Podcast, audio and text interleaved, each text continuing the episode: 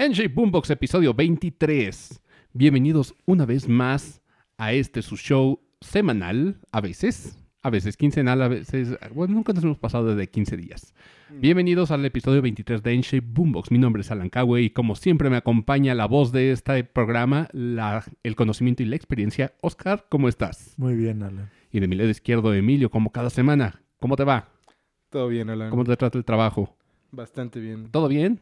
Muy divertido hacer home office. Sí, por supuesto, para todos ha de ser maravilloso. Bueno, no sé si para todos, pero pues por lo Pero menos... para la mayoría sí. Ajá, debe ser un descanso bastante rico. La verdad, no sé si me gustaría que todo retomara, por lo menos todas las, las oficinas regresaran a las oficinas. Yo lo que pensaría es que, que ya fuera como híbrido, o sea, home office y, de vez en cuando ir a la oficina, o sea, no que no sea forzoso ir ¿Cuán- siempre. ¿Cuántas veces no has, eh, no has tenido una conversación con tu jefe que, que dices, esto bien pudo haber sido una llamada telefónica? Hay muchas de esas veces que de repente Sí, hay necesi- muchas. te citan a una junta que es innecesaria y que puedes hacer desde, desde vía remota, porque realmente no necesitas mostrar nada físico. Entonces, sí, es, es, es- Sí, es no, eso. lo- o sea, necesitas mostrarlo de la computadora, pero se puede hacer con una llamada. Exacto.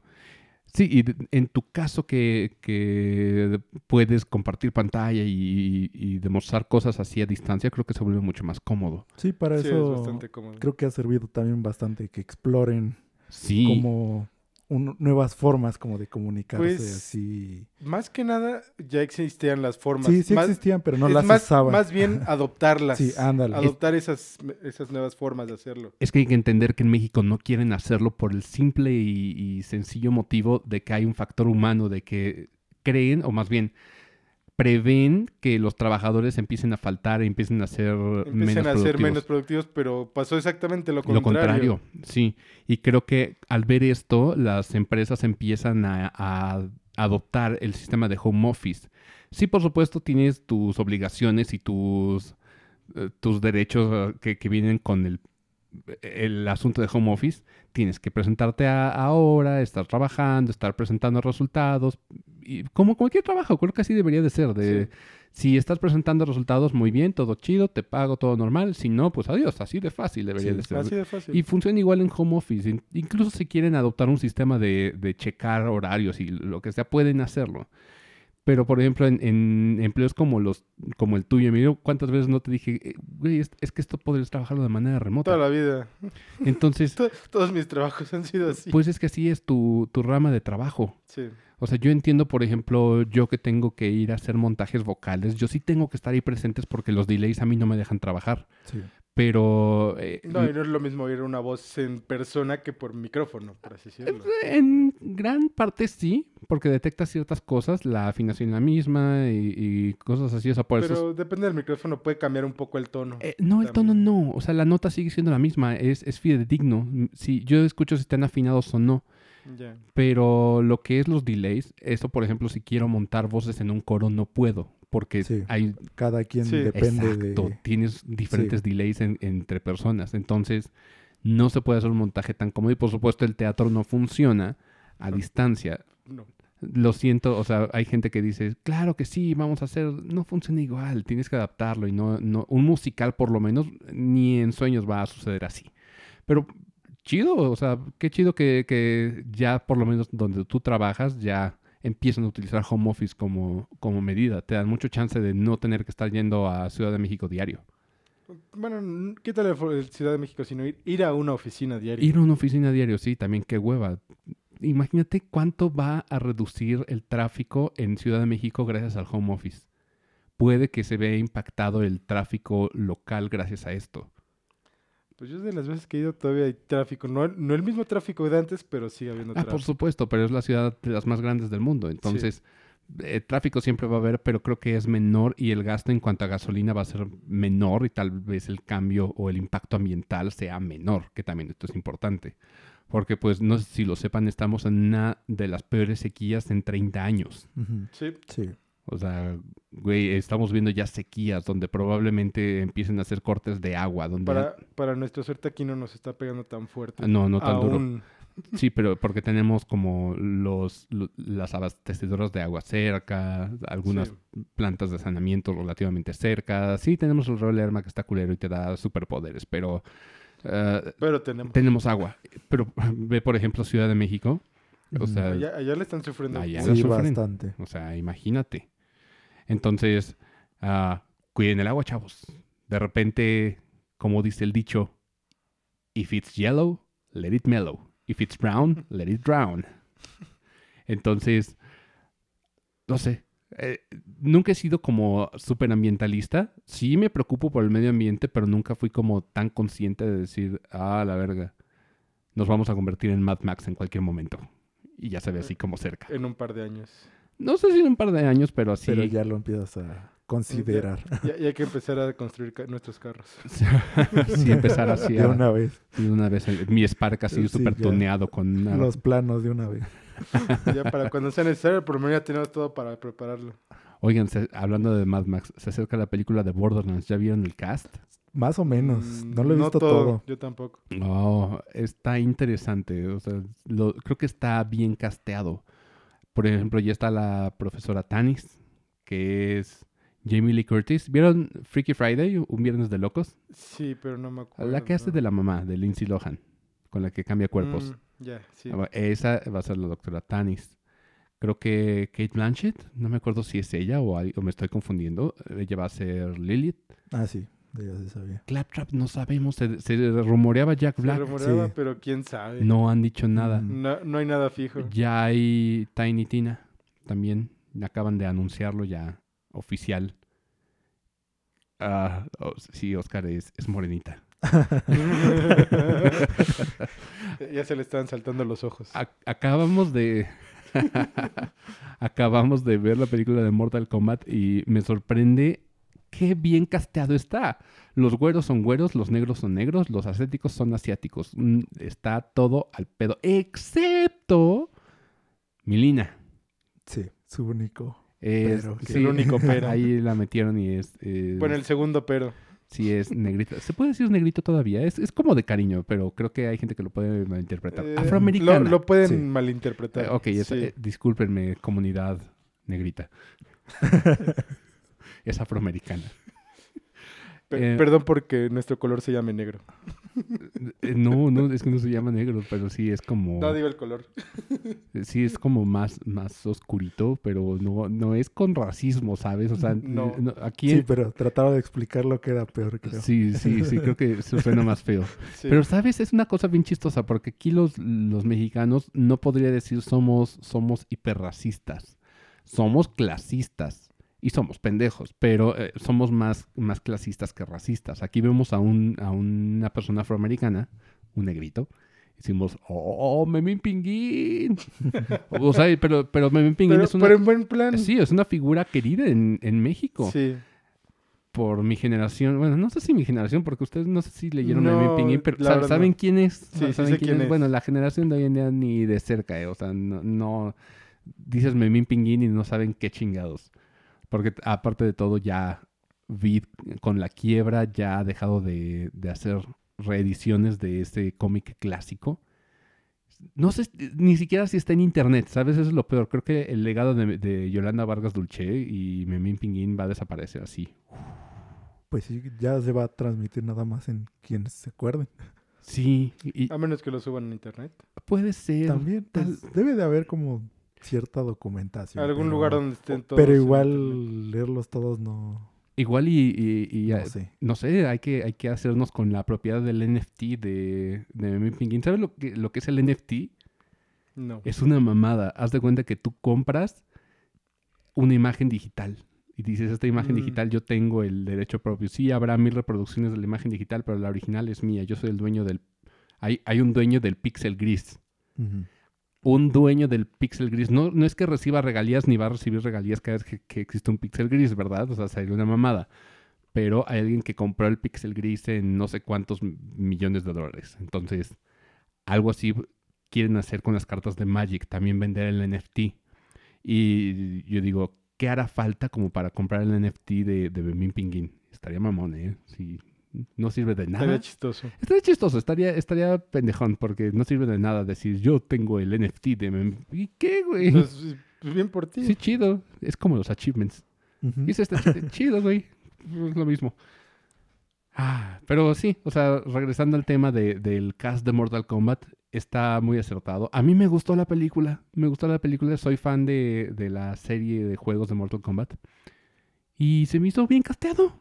Y eh, no está nada forzado. eh, Vas a lo que, lo que esperas ver en un Mortal Sí. Kombat. Tú dices, quiero ver peleas. Fatalities. Quiero ver artes marciales y que se destripen. Y eso, Sí. eso vas a ver. Eso Sí. está bien y, y- y funciona. Ahora, Exacto. veamos cómo funciona la película de Borderlands porque hay mucho que trabajarle, pero también hay mucho que puedes cagarle. Como en cualquier película y adaptación de videojuegos. Muy bien. El tema de hoy es un tema que teníamos pendiente desde hace un, un rato y esto me lo recordó Oscar, que es los juegos indie. Estamos en lo que se le considera la época de oro del indie gaming y es uno de los pilares actuales del mundo de los videojuegos, Sí, así es, de toda la industria. de toda la industria. Creo que dependemos de los indies para voltear a ver hacia otro lado, pero vamos a ser lo más didácticos posibles en este episodio. Intentemos explicarle a, a la gente normal, estoy haciendo comillas, aunque ustedes no lo ven, la gente normal, qué es un juego indie. ¿Cómo, cómo defines un juego indie? Pues también tendríamos que verlo, pues ya hoy en día. Eh, Es que es un, es un concepto que va, va evolucionando. Sí, porque yo me acuerdo que cuando empezó esto, tendencia de juegos indies, pues no lo veíamos como de separado, simplemente era como de, ah, mira este juego. Y ya cuando te ponías como a investigar un poquito más, eh, pues veías por qué era un juego indie, o sea, ve- realmente venía de su nombre, que era un juego independiente. Pero independiente de qué. Eh, y pues a eso era lo que voy, o sea, que realmente no estaba hecho por alguna empresa como tal, o sea, no, de renombre más que nada. Más bien, un publisher. Un, Ajá. O sea, no había nadie involucrado de, de estos nombres grandes que veíamos. Porque uno de los que a mí me sonó mucho primero fue un Cave Story. Cuando recién salió. Claro. O sea, Cave Story Sí, para mí fue claro. de los... Y creo que para todos, o sea, está también muy bien eh, dicho cuando lo dicen que gracias a Cave Story salieron muchos juegos indies después de... ¿Sabes? Porque sí fue uno de los pilares iniciales.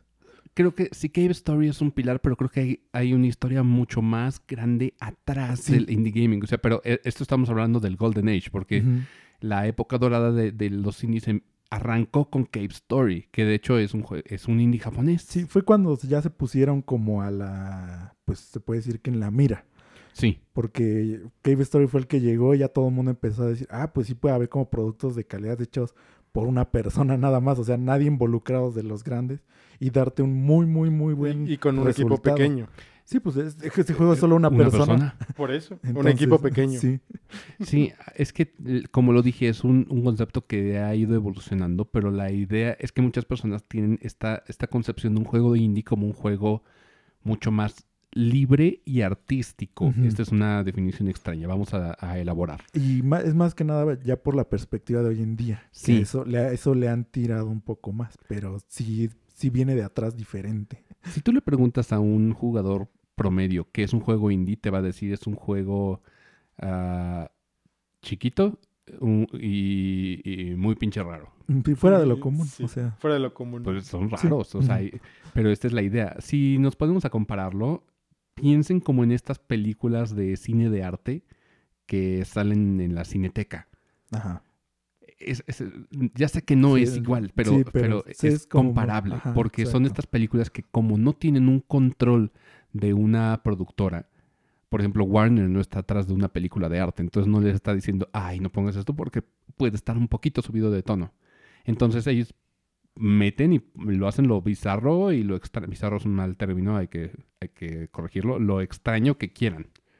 Bizarro en español es valiente. Bizarre en inglés sí es Sí. raro. Por eso nos, nos confundimos. Pinches anglicismos. Pero un juego indie puede ser así. Pueden meter tantas temáticas y, y de formas tan extrañas o extravagantes porque no tienen este control de una empresa que los está supervisando para adaptarse a lo que se considera que es el público de hoy en día. Y así siempre ha sido, o sea. No siempre. Bueno, o sea, de- lo de los juegos indie, más que nada, del lado de los juegos indie. Es que vamos a, a- a- vámonos al origen, o sea, porque los juegos indies existen desde que los juegos se consideran juegos. Vámonos. Es lo que te iba a decir. Seguramente el primer juego que salió era un juego el- indie. Un juego Sí. indie, exactamente. O sea, O sea, el primer Doom era un juego indie. Güey, Pong era un juego indie. El Pong. Pero eh, los juegos indies, o sea, ya cuando, cuando empezó el boom de videojuegos de consolas así fuerte, ya que llegó el NES y todo, por, después de la caída de Atari y demás, eh, los juegos indies solamente existían en un entorno muy chiquito. Y, y esto es porque para poner tu juego en una consola, tú tenías que ir a, a un publisher a que te pudiera sacar este juego. Entonces, ¿qué es lo que, lo que hicieron muchos? Se fueron a entornos más controlados, como la PC. Sí. Como-. Como lo dijiste, de hecho, Doom y ID Software sí eran un estudio indie, pues era nada Sí. más John Romero y, y John Carmack y uno que otro adherido por ahí. Pero nada más ellos dos estaban haciendo Doom y un equipo de, de menos de 20 personas. Que es como, ¿cuál es el promedio de, de personas involucradas en un juego hoy en día? Es a partir de 20, 30 que vemos Sí, no, créditos es que hasta menos, más. y más, ajá. Pero los indies de aquel entonces eran personas que estaban haciendo código en su sótano. Sí, así es. Sí. Y, y tenemos este juego como Doom. Aquí tengo un peluche de Cacodemon. No lo pueden ver. Algún día subiré fotos. Ah, pero Doom empezó como este juego independiente. Wolfenstein fue un juego independiente. Ujú, así es. Y esto empezó a distribuirse con. Bueno, empezó a agrandarse este, este asunto de indie por revistas que, que compartían código. Y Ujú. luego empezó a haber algo que era el shareware. Sí. Cuando ya Sí. nació el internet como tal, se empezaban a compartir. Y además, Doom fue, fue culpable, bueno, cul- sí, fue responsable de esta proliferación porque ellos liberaron el código de quieren hacer un, un clon de Doom. Órale, está gratis está el el código, código. ahí está todo. Sí, y por eso mismo vimos tantos mods de Doom. Había- eh, yo vi o uno de los Simpsons maravilloso, sí. hubieron un montón de versiones y clones, hasta juegos de la Biblia de Doom. Y el, el shareware fue el origen de, de este, digamos, no boom, pero sí esta proliferación de gente queriendo hacer juegos. Sí, que ya tenían ese interés de tanto empezar a modificar un juego, ya de ahí empezaba a crecer todavía más este interés, esta motivación de querer hacer juegos. Que de hecho recuerda que ID Software no hubiera nacido si, si John Carmack y, y Romero no hubieran hecho este clon de, de Super Mario o este port de Super Mario Sí. de PC. Sí, o sea, y así, como siempre lo hemos dicho, hay varias historias atrás de muchos de esos estudios o personas que empezaron, eh, ya sea porteando a su manera algunos juegos, Así es. haciendo modificaciones de algún juego O de los mismos arcades. también. Entonces sí es como, de, al- de cierta forma, sí es tal como dices, o sea, viéndolo ya más atrás, eh, así fue, o sea, el nacimiento de esto. Pero lo que caracteriza a estos juegos indies es que carecían de un publisher. Y digo carecían porque hasta apenas pocos años atrás ha habido publishers dedicados a sacar o a publicar, A ayudar a los. sí, ayudar a los, a los desarrolladores, Desarrolladores. independientes. Por eso digo que es un término que, ha- que va evolucionando. Porque hoy en día no podemos decir que un indie forzosamente esté carente de, de un publisher. Sí, así es. Y un indie muchas veces o cuando crecen no se quedan como indie. Vamos a poner como ejemplo Judge Club Games, los que crearon Shovel Knight. Shovel Knight. Al principio pues sí, era un equipo chiquito, crearon Shovel Knight, un juego de, de arte de 8 bits, que es lo común en los... Era lo común, vamos a ponerle énfasis en, en era, porque hasta hace unos años casi siempre los indies eran 2D y arte de píxeles. Pero de repente los indies empezaron a volverse más elaborados. No nos vayamos tan lejos. Regresámonos al, al Golden Age. Para mí, ¿sabes cuál fue el gran detonante del indie gaming? Valve. Sí. Valve. O sea, Sí. Half-Life fue de los primeros juegos indies, porque realmente el equipo de, de Valve no era tan grande. Sí, no. una empresa Valve, y hoy en día escuchas de Valve y Steam, y no mames, es- son un monstruo. Pero Pero- sí, casi nadie ya se voltea a ver pues de dónde venían. Sí, fueron un estudio independiente, y de hecho su gran mérito, Steam, nació como una necesidad de cómo distribuir su Sus juego juegos en computadora. en computadora, sí, porque hablamos de que si yo tengo que decir cuál es la máquina de indies por excelencia, es PC. Yo sé que el Switch es muy cómodo y muy conveniente, pero, Pero ya vino después igual. O Ah, sea, sí, ya pero- es como de... pero siempre un juego indie, o, o la mayoría de las veces un juego indie primero va a estrenar en PC. Sí. Porque ahí está su, su beta testing y sus early access. Y pues, también recordemos que Steam lo que hizo fue que les facilitó a toda esta gente el poder ellos mismos eh, actualizar su juego. O sea, ya una vez que estaba en la plataforma, eh, alguna vez lo mencionamos que para que pasen tus parches de actualización de tu juego en consolas, tienen que pasar por varias pruebas, varias capas de pruebas. Entonces se hace un proceso muy tardado. Por eso vemos que a veces no salen estos parches como a la par en Xbox con PlayStation. Eh, pero en PC sí tiene un campo más abierto. Entonces todo esto lo aprovecharon esta gente que hacía juegos indie para actualizar sus juegos de una forma constante Así y es. estarlos probando porque Steam le dice, sí, lo puedes parchar y puedes hacer esto y aquello, no te ponen tantas trabas. Eh, mucho antes era todavía menos todavía ese proceso. Entonces, lo vieron como una herramienta bastante útil. Entonces, esto hizo que, como bien decimos, eh, proliferaron más todos estos juegos indies. Ahora, es cierto, hubo un breakthrough donde todo el mundo empezó a, a ver a estos juegos indies como un género. O sea, porque antes no existía este juego, este, esta categoría de juego indie. No, Eran juegos. sí, solo eran juegos. Y esto lo vemos, era así, o eran juegos fandom que le llamaban. O sea, esto salió, por ejemplo, en Japón era muy conocido este género de Bullet Hell. Oh, sí. Entonces, hay muchos juegos que no son reconocidos como tal. O sea, hoy en día ya, a lo mejor son nombres un poco más sonados. Y, pero los que uno recuerda, por ejemplo, son Gradius o cosas así. ¿Cómo se llamaba este, este clon de Gradius? Toho. Sí, Toho. Toho. Toho es uno de los más grandes que tiene una fanbase gigante. Sí. Y en Japón era increíblemente enorme. eh, Pero era un juego que era un juego indie. Porque realmente no lo agarraba nadie, ningún estudio, ningún publisher. Así que dijeras, ah, no, pues lo tiene Konami. O bueno, en ese entonces. No, en ese entonces era, era independiente y aparte de todo se, se distribuía de manera pues, libre. Sí. Y, Sí. Se, y se distribuía de forma libre. O ibas a lo que era estas convenciones tan grandes que hemos visto. La Comic Con. o Ajá, la, la- cosas era- así. La Es que no me acuerdo cómo se llaman las, las de Japón, no me acuerdo cómo Ahí se está llama. la TGS, la Tokyo La Game TGS. Show. Entonces, este. Sí. a todas estas eh, convenciones donde va la gente para mostrar ya sea sus mangas de fan o y sus proyectos de fan más que nada. Ah. De ahí era donde salían los juegos de Toho. O sea, tú ibas y podías comprar los juegos de Toho físicos ahí, porque los vendía el que hacía precisamente las ilustraciones y todo esto. De ahí salió. Entonces, en Japón sí fue muy grande y fue un juego indie muy, muy grande, pero acá ya nos llegó como poco después o gente que pues sí le gustaba mucho. Mientras tanto, acá sabes que muchas veces estos juegos eran como freewares. Muchas veces te daban como o un, un demo muy grande o te decían, sí, bájalo y si quieres me donas, Sí, me donas sí, dinero. así estaba. Toho en línea. Era como WinRAR. Así de si, si quieres me, Si quieres me lo puedes me comprar. lo puedes comprar, pero por favor sí cómpralo. pero, ¿no? pero, pero es gratis. Sí, WinRAR no mames. ¿Quieres, quieres comprarlo? No, la neta no. Ah, bueno, está bien. ¿Estás seguro? Sí, sí, seguro. No, soy seguro.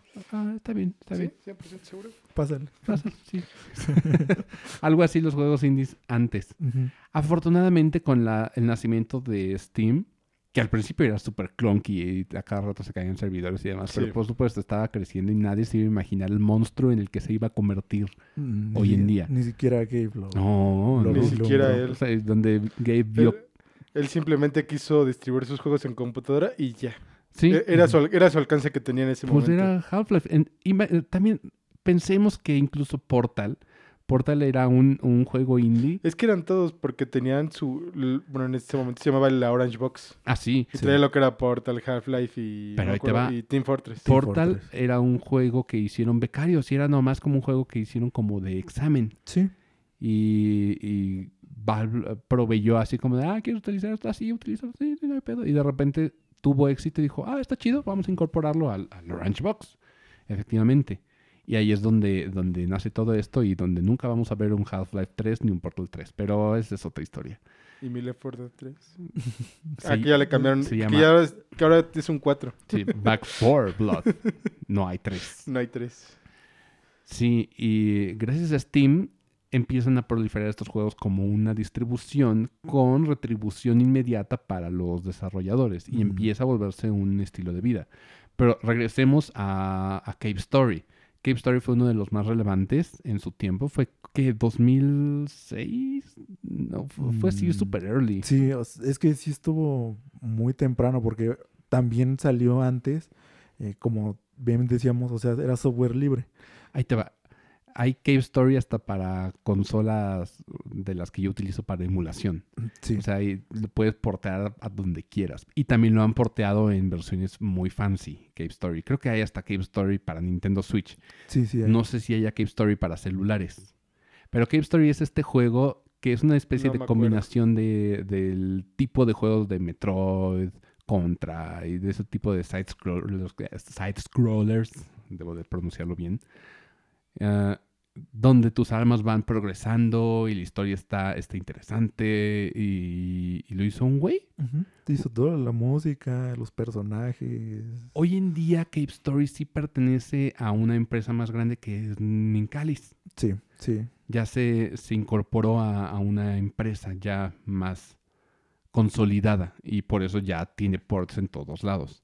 Pero hay otro indie que estamos, estamos olvidándonos porque ya en nuestra mente ya este juego ya dejó de ser un indie hace mucho tiempo porque lo adquirieron y, y lo hicieron crecer eh, de manera bestial. Minecraft. Sí, también. Uy, sí. Minecraft era el juego indie que también hizo que la gente volteara a ver y que todo mundo viera, viera este medio. Porque Minecraft también, muchos obtuvimos la versión Java gratis. Y también Sí. el mismo modelo de, ah, ¿te gustó? Pues, cómpralo, ahí está, cuesta, a lo mucho costaba en ese entonces 300 pesos. La versión de Java. No me acuerdo. Bueno, Era gratis. sí, Sí, lo- el- lo- como dijimos. lo compartíamos entre nosotros. Pero lo, lo relevante de Minecraft es que tenías estos Legos ilimitados y este modo de, entre comillas, narrativa, donde tienes un sistema de progresión según lo que vayas viviendo y explorando. etc, etc, etc. Creo que no hace mucha falta explorar, eh, digo, no hace falta explicar qué es Minecraft, Sí, ya hoy en día ya no. pero vamos a, a- a simplificarlo. Imaginemos que tenemos un- una conferencia de, de gente que no sabe nada de esto. Imagínate que han vivido debajo de una piedra y no saben qué es Minecraft, Como mota. como Mota. Entonces, Minecraft es este juego. O eh, imagínate que se lo vas a explicar a, a tus papás. ¿Qué chingados es un Minecraft? Minecraft es este juego de mundo abierto que es, en, por lo menos en computadora, se va generando aleatoria- aleatoriamente y se va Y es expandiendo. casi infinito. Eh, Se puede ser infinito de, de acuerdo a las posibilidades de tu computadora. Sí. Entonces, juntas recursos, tienes un modo creativo donde puedes hacer lo que quieras con los bloques que quieras, como si tuvieras legos ilimitados. Y tienes otro modo supervivencia donde tú puedes ir juntando materiales, te vas metiendo a minas, bajo tierra y... Sí, explorando. Buscando materiales. Pero Minecraft empezó como este juego de... literalmente juego Java. Hoy en día creo que Java ya, ya ni... Ya no hay Mm, soporte. No, Ya ahora, no hay es, soporte ahora para es el. Bedrock. Sí, ahora el Bedrock, pero el Bedrock ya es como más para consolas y para... Sí. plataformas. Pero antes era Java, Java ni se usa hoy en día. Entonces imagínense, creo que también estamos dejando de lado otra escena de juegos indies que tal vez no, no, no volteamos a ver jamás. Los juegos Flash. Los juegos Flash que vimos en Qué Newgrounds. juegos. Sí, muchas veces jugamos muchos jueguitos en Newgrounds y la gente que no se acuerda que era Newgrounds era una página donde se hacían cosas, animaciones, juegos en Flash. Y a partir de Newgrounds salieron varias cosas. También en, esa, en ese Golden Age, ya cuando salió Minecraft y todo eso, sale otro juego que también hace que la gente empiece a voltear. Y ustedes lo jugaron más que yo, porque yo en ese Sí. entonces no tenía, no tenía mm, Steam ni PC tan... No tenía tarjeta gráfica como para jugarlo. Pero si no lo sabían, Castle Crashers nació de Newgrounds. Sí. de Tom Fulp, se, se llamaba el, el creador de Newgrounds. Bueno, el, el tipo eh, hizo, hizo Castle Crashers. Sí, y Y- aún tiene sus referencias ahí. O sea, el mismo Castle Crashers tiene cosas que se usaban en Newgrounds. Dick Jokes. Ajá. ¿Sí? No, Ah, ah, Sí, no pero sí, tiene ya, como ya lo andaba comprando. No, sí, y aparte de este, otro que nació de ahí eh, fue The Binding of Isaac. ¿Ah, sí? The Binding of of Isaac, los, los primeros eran, precisamente fue un proyecto de Newgrounds. Ya cuando realmente salió como juego como tal, ya eh, muchos aún no saben que de ahí también nació. O sea, prácticamente era un proyecto de Newgrounds. Wow. Pero era como muy grande lo que tenían y dijeron, no, pues lo tenemos que sacar de aquí y ya hacerlo juego. Y de ahí salió el primer The Binding of Isaac. que fue de los primeros roguelikes que, que existieron. Que de hecho, cuando inició el, el- la escena de indies fuerte, eran o plataformers o side-scrollers, o ya con Binding of Isaac empezó el género roguelike, que es de si te mueres vuelves a empezar de, de nuevo, de cero, y, y te vas construyendo de acuerdo a tu habilidad como para pasarlo. Y el otro que había era como este juego también muy popular en ese entonces que era To The Moon. ¿Cómo es? Eh, este juego es más de historia, o sea, es más story heavy, Ajá. eh, pero está hecho en RPG Maker. Ah, el To the Moon, Sí. ya. ¿Es, es viejo? Sí, ¿Qué? ese juego ya tiene mucho tiempo y ese juego también precisamente de ahí nació pues el pues el culto que toda esta pues gente que lo logró probar en ese entonces eh, vio que había potencial en este tipo de juegos Que de hecho en RPG Maker también se hizo Corpse Party, también. muy famoso en PSP. Mm, Sí, o sea, sí, sí, lo conozco. eh, todos estos juegos precisamente son juegos indies que sí, se nos olvida o se nos pasa o ya prácticamente no te acuerdas. Y ya cuando volteas a ver de dónde vienen es cuando dices, ah, pues sí, es, es juego indie. O sea, de base sí, sí, sí es un juego indie. Claro, claro. Y, pero es que a partir también de RPG Maker nos dieron herramientas para hacer más cosas. Porque creo que también el Undertale se empezó a testear en RPG Maker. Tuvo algo Sí. que ver ahí, pero con los, las texturas de Earthbound. Y ya luego Toby Fox la- lo modificó. Pero imagínate, tenemos desde Minecraft que la gente ya- hoy en día debe decir que esa madre era indie. Claro que sí, sí. Lo era. eh, No era de Microsoft. no era de Microsoft, no, era de, de- se llamaba Notch Sí. y ese güey lo vendió por 7 mil millones de dólares, una cosa así. Se, se volvió, Se volvió ganar el dinero del mundo. sí, se, se volvió billonario en, una, en un día. Y no sé si todavía sigue ganando regalías por el juego. Creo que no. No, seguramente por eso y- bueno, Microsoft se ha de haber dicho, pues, eh, pues es esto, te lo compro ya precisamente para que sea de Microsoft. Por eso, pero es que, o sea, sí se lo compró, pero no sé si todavía siguió un poco metido en el proyecto. No, ya no. O Que sea, yo sepa- metido de que pues, todavía es como una parte de él. No sé, pero yo ya no lo veo nada involucrado. O sea, realmente No. desde que pasó a manos de No, Microsoft. él, él no está involucrado. Sí, creo, no, involucrado ya no. creo que no recibe tampoco regalías, pero imagínate, como que pero vas a pues, andar. sí. Pero, pues, ya no necesita. Sí, Pero también, ¿qué vas a andar recibiendo regalías si ya te dieron 7 billones de, de pesos? O sea, ¿qué haces con ese dinero, Emilio? O sea, ya no necesitas nada. Te haces una cabaña en el bosque y que te vayan a llevar la comida a diario. Ya. Y ya. Lo demás lo puedes, no sé, invertir en algo. Sí, y o ya. sea, No, pues, eh, Lo, lo demás haces cualquier otra cosa. y Ah, lo demás lo, lo guardas y ya. y pues, eh, o sea, Sí, lo inviertes, lo ahorras y, y ya, no Y sé, ya. Te, com- te compras un, un carro, un, un- te vas de, de antro, te vas de table, no sé.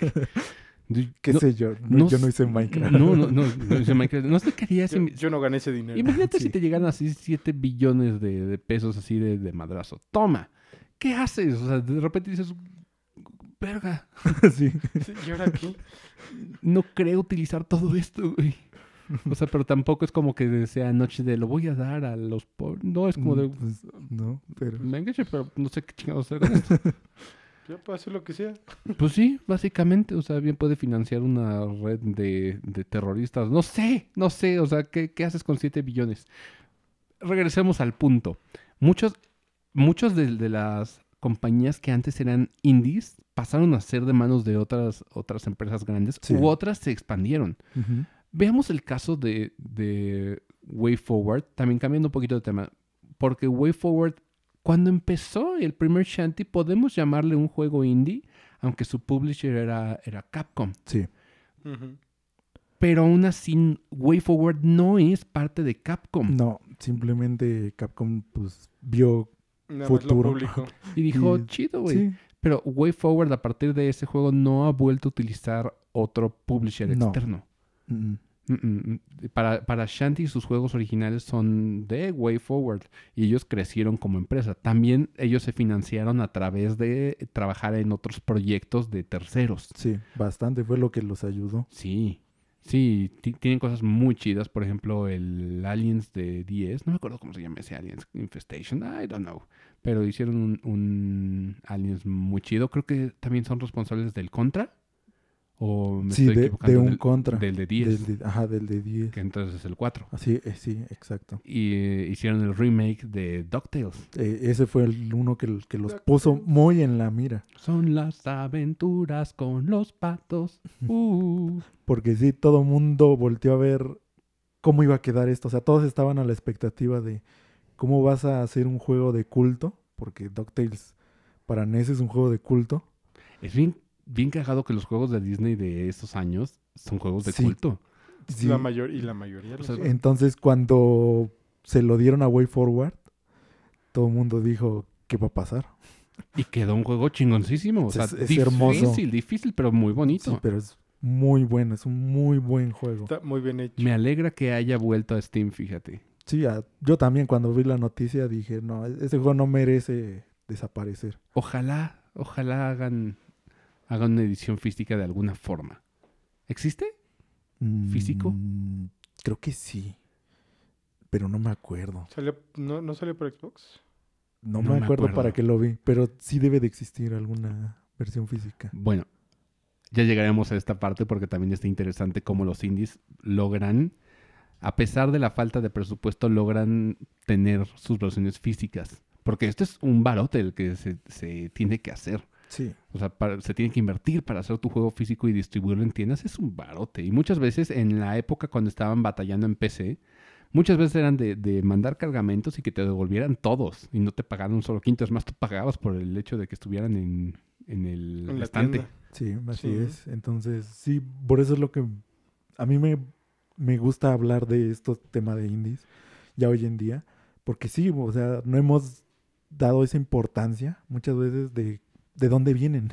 O sea, todo lo que han pasado para que hoy en día veas estos directs de Nintendo con puros indies Con puros indies. y ya lo ves como normal, común, pero eh, a veces te pones a pensar y dices, ¿cuánto han viajado? ¿Cuánto ha pasado para que estén aquí? Imagínate la trayectoria que tuvieron que, que tener y al punto que han llegado, donde hubo un juego indie que salió al mismo tiempo que Death Stranding, que dio más de qué hablar en internet que el mismo Death Stranding.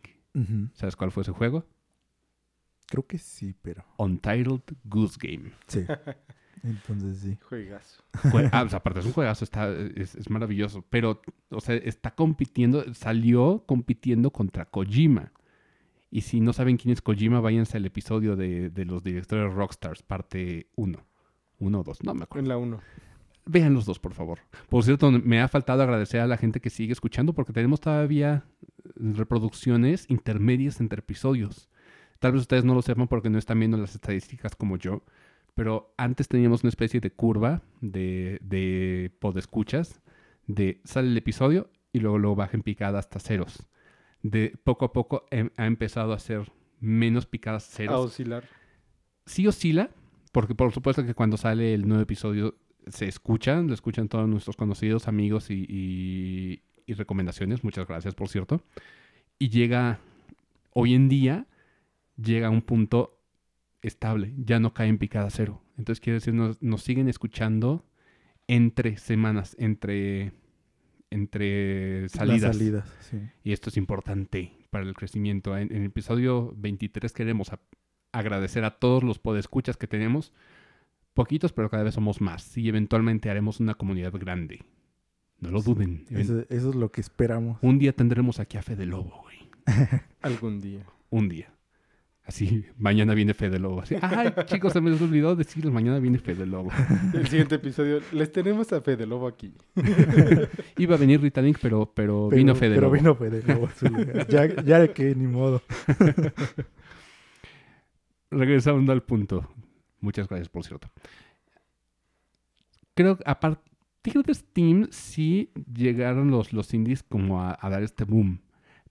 Pero la financiación de un juego de inicio es pesado. Porque hay muchos de estos, de estos juegos indies que eran gente que trabajaba para compañías grandes. Gente Sí. que ex trabajadores de Capcom. O siempre agarran de ese tipo de gente. O principalmente eran artistas o algo que quieren como expandirse. Este ejemplo, por ejemplo, yo lo vi en Skullgirls. Ándale. Porque en Skullgirls también el diseño original pues era de un artista, o sea, de Alex Ahab. Ujú. Entonces, este, para quien no lo conozca eh, y no sepa, él tiene mucho más portafolio y es uno de las personas que, pues yo he seguido su- desde que conocí su trabajo en Skullgirls. Coolgirls fue este juego de peleas, vamos a, a poner este paréntesis, cuyo principal gancho eran estas animaciones hechas a mano, que también fue uno de los booms del indie, porque durante una época tuvimos muchos juegos dibujados a mano. Sí.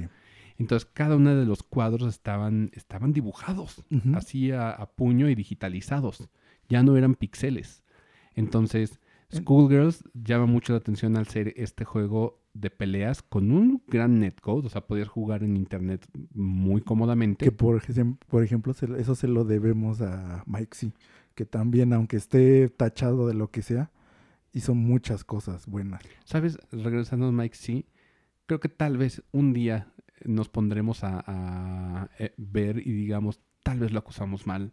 Tal vez sea otro caso de Nairo. ¿Te has puesto a...? Sí, yo, ves que desde Sí. un principio, desde que lo hablamos, te he dicho que Mike sí no se lo merecía. O sea, el trato que recibió, sea lo que sea, eh, sí me parece como que demasiado lo que le hicieron, porque eh, gracias a él muchos juegos fighting hoy en día tienen un netcode muy bien hecho.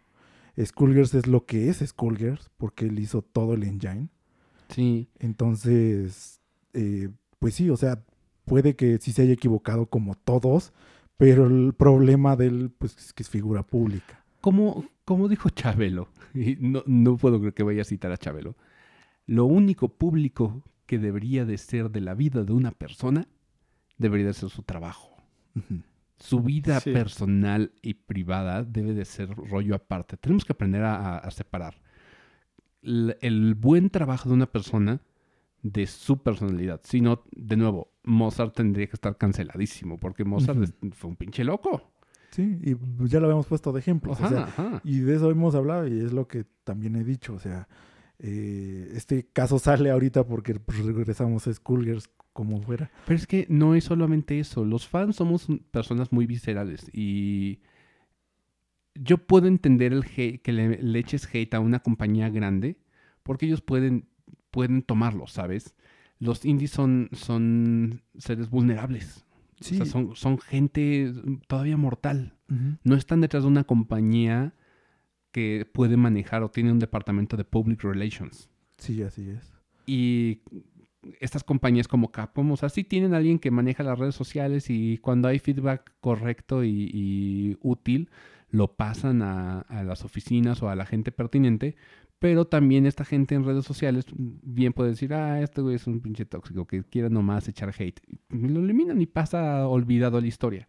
Pero los, los desarrolladores indies son, son, son personas que están tomando este, estas críticas directamente a la cara. Están involucrados en todas estas cosas. Sí, y yo sé que hay gente desagradable en el, en el mundo, como de, de los videojuegos, como en el mundo en general. Pero, por ejemplo, este tipo de acusaciones debemos de evaluarlas muy bien y hasta no tener como las pruebas absolutas y las, las historias de ambos lados. Por eso el sistema judicial funciona así. De, Sí.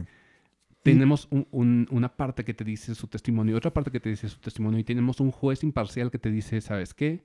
Sucedió esto, ya entiendo a grandes rasgos, la condena es esta para tal persona. Este es el, el responsable. Y, y eso es precisamente lo que debe pasar, o sea, ya aunque esto nos saque completamente del tema, No hay pedo. este, pues como ejemplo cercano, o bueno, reciente más bien, eh, tenemos lo de Nairo. No supimos realmente qué pasó, porque todo esto lo llevaron a cabo de forma legal fuera muy, de... Muy sabiamente, o sea, porque... Y, y, así es como se debe de hacer. Es que realmente a nosotros no nos incumbe. Nosotros, gente en redes sociales, no somos jueces.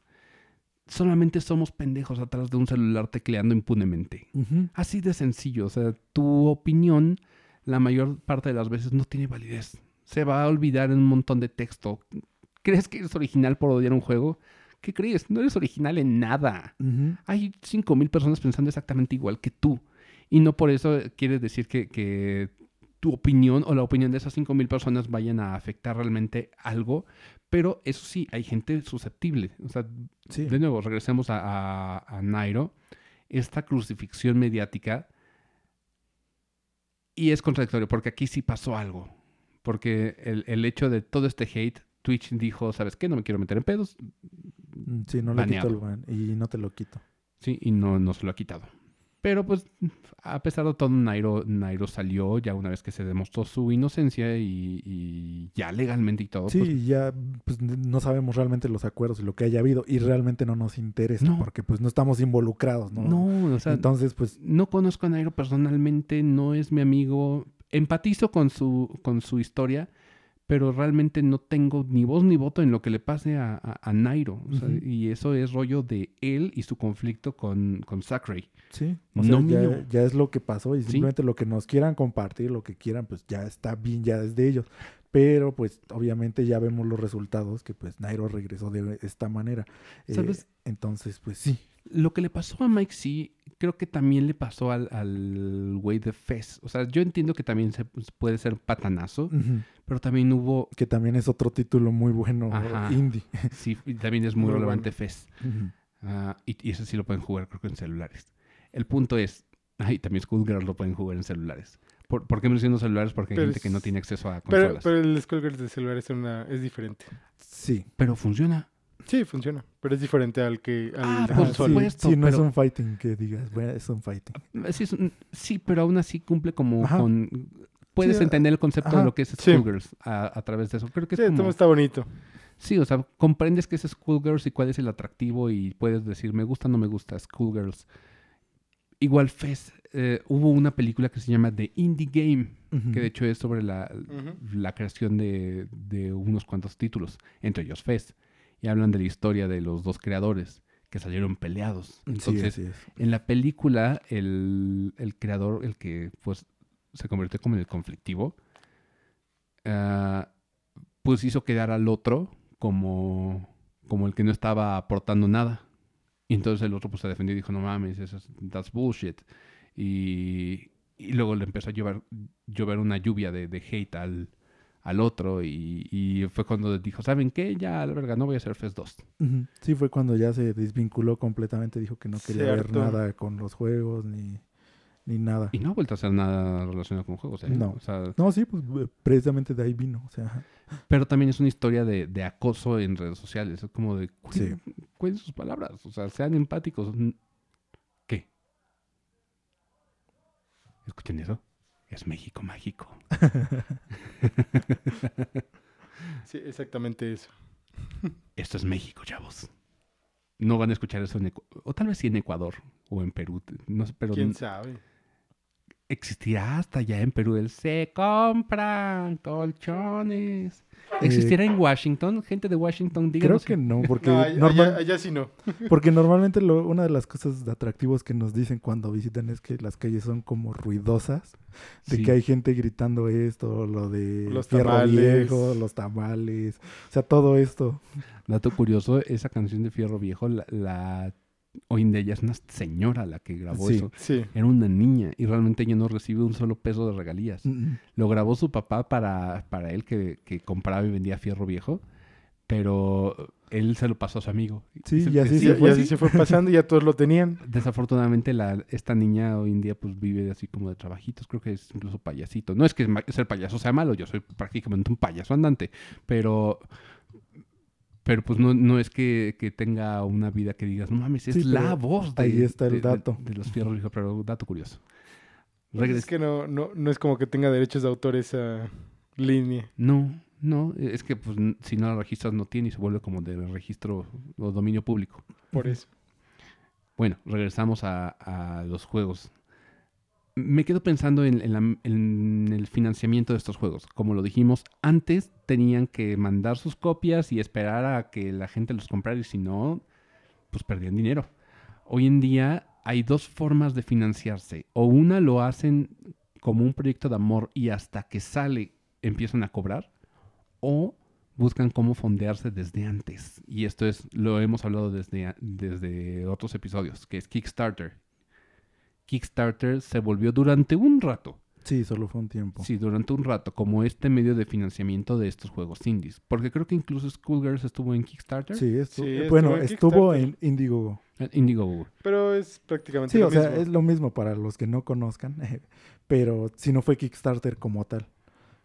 Sí, pero es un, un medio de financiamiento previo a, a muchas empresas. Y lo de Skullgirls fue porque recordemos que quién lo tenía de no me acuerdo quién lo tenía de Konami. publisher. Creo que sí Konami. Y Konami fue el que les dijo que ya no que ya no ya no había para hacer más Skullgirls, porque ellos querían meter los DLCs. Precisamente Ajá. fue para esto, porque este lo que es hoy en día Auto Games querían meter a los personajes DLCs.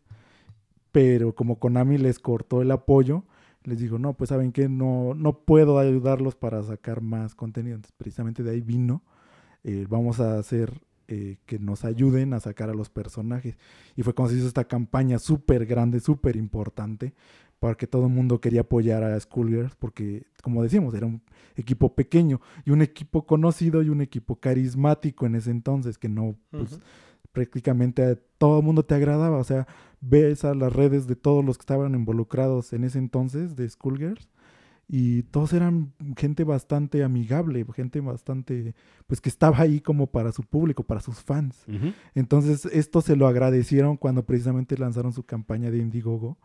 Eh, todo el mundo quiso apoyar. O sea, yo apoyé hasta en esa campaña de Schoolgirls. Emilio apoyó en esa campaña de Schoolgirls. Yo no tenía computadora para apoyar en esa campaña de Schoolgirls. Pero bueno, o sea, es, es- por eso me recordó, porque sí estuvimos como involucrados de cierta manera, porque era un producto que nos gustaba, era algo que decías, Llamaba la atención. qué bonito está hecho, y, y pues sí, te daba, te nacía el querer apoyar, el querer ayudarlos.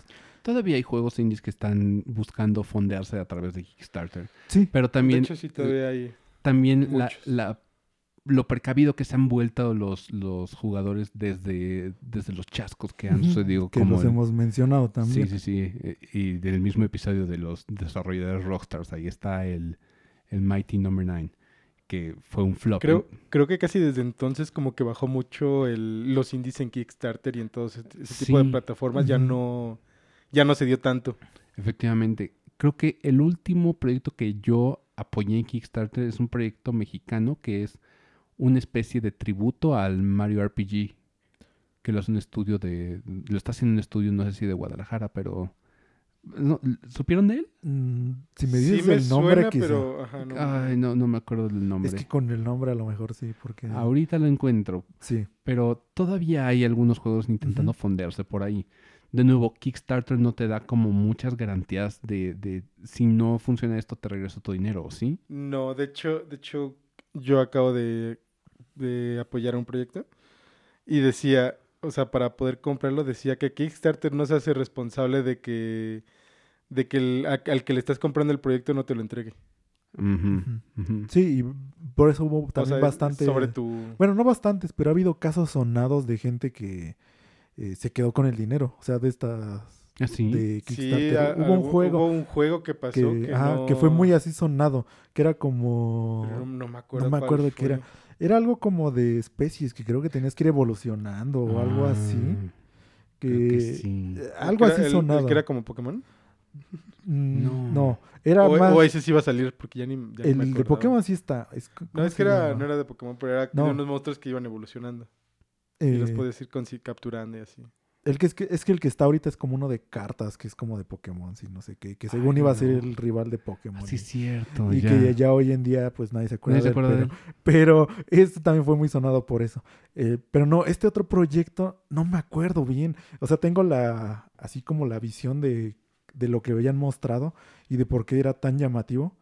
Pero a fin de cuentas no salió y después empezaron a ver que es que el que lo empezó se lo gastaba en fiestas y Sí, en, no. cosas así. Y, y- ya que ya que terminó de fondear el proyecto, no, ya no tenía dinero para hacerlo. ajá, no tenía.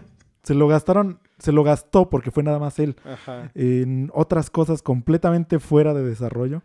Y cuando ya de- precisamente iban a empezarlo, que dijeron, ah, no, pues ya llegamos a la meta.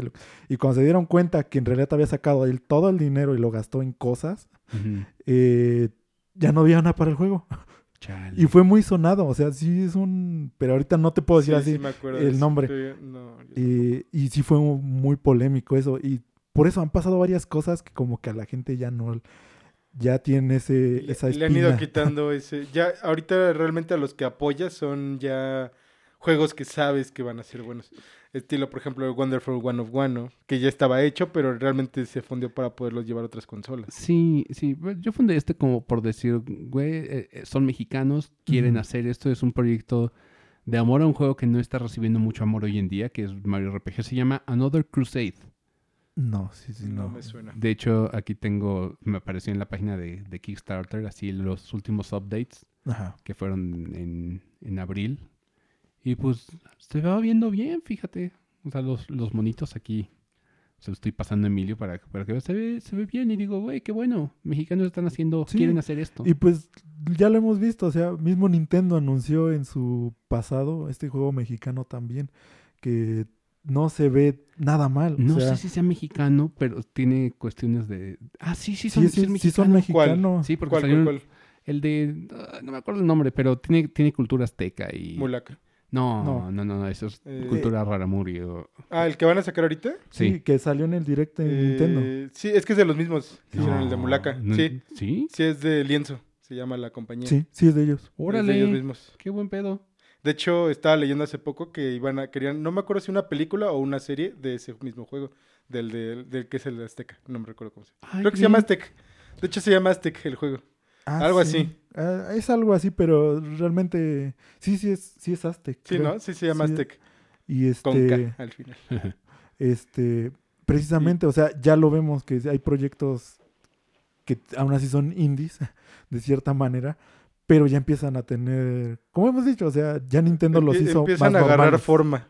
Sí, y ya se hizo como más común ver que, que están saliendo lanzamientos indie. O sea, otro ejemplo claro que vemos que estuvo muy sonado, muy llamado, el Hades. O sea, oh, sí. Hades estuvo Sí. compitiendo con juegos AAA. Sí. O sea, y Hades Siendo indie. ah, este es un juego indie. O sea, poniéndolo así tal cual, es un juego indie. Y ya lo vemos compitiendo con juegos AAA. Pero es que también eh, hay, eh, Super Giant Games ya tiene como mucho pedigrí. Sí, ya tiene su trayectoria. o Desde sea, Bastion lo ya, vemos. ya eh, había empezado como a rumiar ideas. Bastion, qué buen juego. Bastion es buen juego, la música es muy bonita. Transistor. Transistor. también es buen juego, pero Hades es esta culminación. bueno, Tal vez es- Ah, no sé, por ahora. por o ahora. sea, pero es el punto máximo al que ha llegado Super Giant Games. Y es un juego muy bien logrado, porque no solamente es el gameplay, porque es un roguelite. De estos juegos que empiezas y cada vuelta em, obtienes un elemento nuevo que te permite llegar más lejos en la siguiente vuelta. Pero lo relevante de Hades es, uno, está basado en mitología griega, fuertemente. Dos, todas las líneas, o en su mayoría, están, están actuadas. Y la actuación de voces es buena y la historia está bien planteada. Entonces, eso es lo que vuelve a Hades bueno. Pero finalmente es un juego indie. O sea, no puedo decir que, que pueda, pueda competir con, no sé, un Breath of the Wild en 2017. Porque es otra categoría. Pero por lo menos en 2020, que fueron los Game Awards, sí puedo entender que Hades estuviera rompiéndola. Sí, y, y eso también los pone en un muy buen lugar. O sea, es lo como decimos, hoy en día se ve más común que te digan, ah, pues hay lanzamientos indie y todo esto. Otro muy claro que también fue sonadísimo cuando lo adquirió Microsoft, que es el que tú tienes en tu playera. Oh, Cuphead, claro. O sea, claro. Recordemos que Cuphead viene de un proyecto hecho de amor. O sea, realmente ellos Sí. querían sacarlo y tardó años. por ¿eh? eso. O sea, vemos la historia de Cuphead de- y vemos que no simplemente fue como de, ah, lo agarró Microsoft y pues ya así por eso salió. No. O sea, esto viene mucho antes. Ese es un trabajo que venía desde antes y fue un trabajote que se estaban Sí, de, hecho, echando. de hecho, cuando hicieron el juego, el, el creador hipotecó su casa para poder hacer el juego. Sí, o sea, eh, ves que de eso se vino el meme, que para hacer un juego tenías que hipotecar tu casa, Sí. jue- Casi, eh, casi. casas hipotecadas y el juego y Ganó- todo esto. ¿Ganó algún premio Cuphead a juego Eh, del Me año? parece que sí. No el juego del año, pero sí ganó premios. Sí estuvo nominado Ah, también. en, ok. esa en ese año tuvo varias categorías nominado. En música estuvo, Sí, por supuesto, tiene que... en no me acuerdo en, En qué arte, otras creo que en categorías. arte. En arte, yo creo que sí, también debía haber Lo más estado. seguro. Hablemos de Cuphead. Cuphead, para los que no lo conocen y si has vivido debajo de una piedra mota, eh, Cuphead es este juego... ¿Es un side-scroller? ¿Lo podemos llamar así? Eh, Es un- es un gun and shot que el- ya lo Run and, run, run and gun. run and gun. Sí, vas, vas disparando mientras Ajá, corres. Eh, Entonces, este, pues sí, parte side scroller, parte, pues, precisamente ir disparando. Hasta eh, plataforma. eh, pues, es side scroller, o sea, Side-scroller, side sí. abarca varios de esos. sí, pero eh, más que nada es como un boss rush. Ajá. La- el atractivo de Cuphead no es este género, o sea, le damos muchas No. vueltas, pero queremos No. que sepan más o menos de qué va. El atractivo de Cuphead es el arte que está basado en los, las caricaturas de los años 20 a 40. Entonces tienen muchas referencias a, a Mickey, a Tommy Jerry, a Bugs Bunny, ese tipo de caricaturas viejitas. Y el juego logra que se vea así. Las animaciones se ven como, como caricaturas clásicas y la música se adapta a eso. Si pueden, busquen en YouTube la música de, de Cuphead y se ve la grabación de. Sí. Es maravilloso. Entonces fue un proceso de, de amor. Y sí, Microsoft lo compró. Que ya fue como la parte fácil.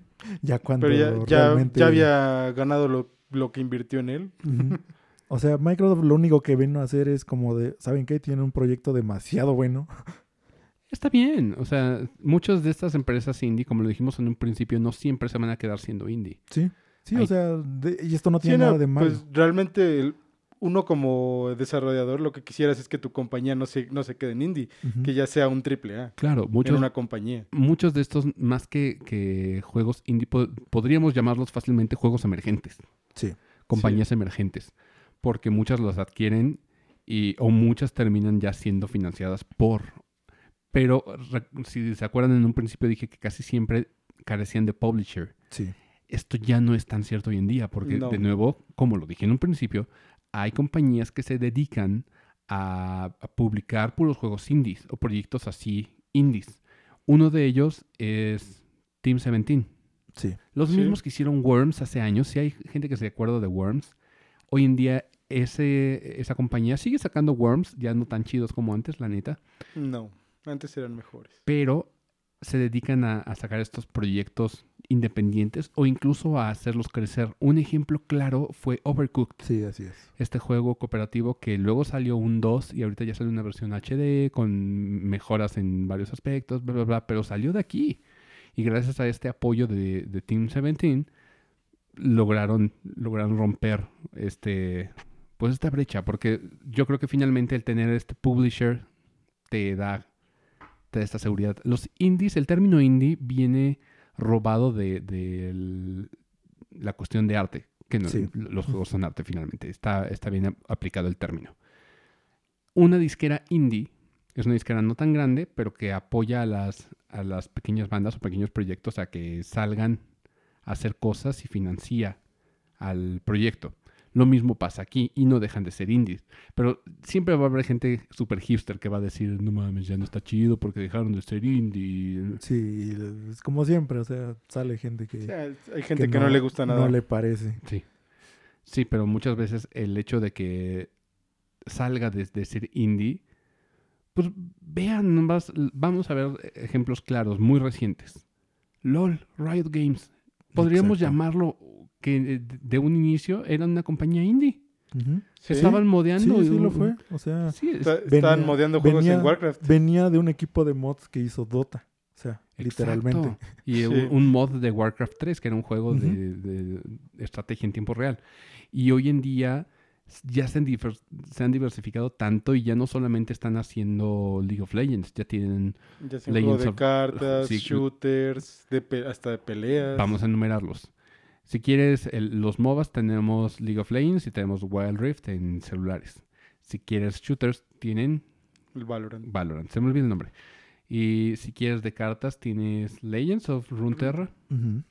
Entonces tienes... de- Y si quieres un autochess, está TFT. Ah, sí, es cierto que También existe tienen el TFT. TFT. Yo lo veía como parte de... de Es LOL, que, pero- es que en celular sí es por separado, pero en computadora sí es parte Viene de en el LOL. cliente de League Oh. of Legends. Entonces, pero es un autochess, o sea, este Pero es- género ajá. que también nació de un mod. Oh. Sí, nació de un mod. Bueno, los malditos hoy en día ya van a sacar un juego de fighting y un RPG Ujú. por turnos. Y varios jue- tienen muchísimos proyectos en... Recientemente anunciaron su diversificación en varios equipos para hacer varios juegos, tanto en el universo de, de League of Hasta, Legends. hasta están haciendo una serie de anime. Ahí está. Ese, esa compañía hace 10 años no existía como este fenómeno masivo. Era una compañía que dijo, bueno, estamos trabajando en League of Legends y, Y de ahí no salían... y simplemente trataban de que no se les cayeran los servidores. Eso era su chamba más Sí. grande. Y, y no lo hacían bien. Pues lo hicieron bien, nomás que la, la gente de... No, a cada rato se caía. Nosotros nos metíamos y pues hacíamos que se cayera. Pero, Y, y el problema más grande fue que, por ejemplo, en Europa se lo encargaron a otra compañía. pues, ah, ya. Entonces, no era Riot Games directamente. No tenían división de Riot Games allá. Entonces, eh, esta compañía que se dedicó a dar sus servicios para los servidores no le respondía a Riot Games. mm, había infinidad de problemas. Por eso todos los jugadores europeos tienen esta todavía mucho peor experiencia que nosotros. Uy, Porque a ellos sí se les caía el servidor como una semana y nadie les daba respuestas. Eh, no tenían absolutamente nada de detalles de qué estaba pasando. Y era por esto, porque ni siquiera Riot sabía qué estaba pasando. podríamos decir que los mexicanos jugábamos mejor LOL Sí. o en mejores Sí. calidades de, de vida que los europeos. Es más, eh, Sí. cuando jugábamos en el servidor de Norteamérica teníamos menos ping que nuestro servidor. Que en, se el- que puede en el de la, que en el de la- ¿Cómo la ven? Entonces- funcionaba mejor. Ah, exacto. Entonces, pues aún seguimos preguntándonos por qué no tenemos realmente un servidor aquí. Si nos iban a seguir mandando en uno de allá. Entonces, Po- y, y posiblemente gracias a Wild Rift abrirán uno aquí. pues sí, pero ya cuántos años han pasado. Bueno, pero- Es tema ya completamente aparte, pero Uno- unos cuantos. teníamos que mencionarlo. sí. Pero otro ejemplo, Yacht, Yacht Club Games, ya, Como decíamos. ya publicó su primer juego de otra compañía que no son ellos, pero ya, ya empiezan a publicar juegos externos. Y aparte de todo, tienen proyectos con Shovel Knight fuera del género Shovel Knight, porque por mucho tiempo vivieron de Shovel Knight y sus expansiones. Y, Y, eso está con mucha bien. razón. O sea, Shovel Knight fue muy grande. O sea, Es fue otro de sus que juegos indies que son de, de oro, así. Sí, y aquí ya es cuando venimos a, a esta época en la que ya salían juegos indie y decías, wow, estos juegos ya se sienten muy bien, regresan a algunas bases, eh, toman al- prestadas algunas cosas de juegos de Super, eh, de estos géneros que salían en ese entonces, Oye, ahí te va. y los toman muy bien. Shovel Knight aparece en Smash como un trofeo. Sí. Chúpate Y- eso, ¿qué pedo? Y Shovel Knight tiene su amiibo Shovel sea, Knight tiene su amigo. Tiene su amigo. Oficial. y dos. oficial. El dorado y el normal. Ajá. Entonces, pues ya para que lleguemos a este tipo de, de lugar. eh, Sí. Entonces, sí, por eso digo que Shovel Knight es un ejemplo muy claro de cuánto creció, o sea, de cuánto se dio a notar. Otro que pues en ese entonces salió más o menos fue, como bien dijiste, Undertale.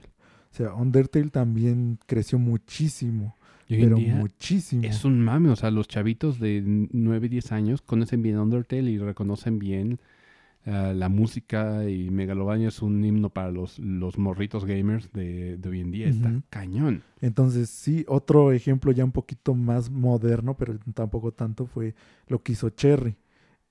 Que Hollow Knight. como decía, Hollow Knight. Hoy en día también es muy, muy sonado, muy conocido por todos Hollow Knight. Y muchas veces se te olvida que es un juego estudio indie. Sí. O sea, de hecho.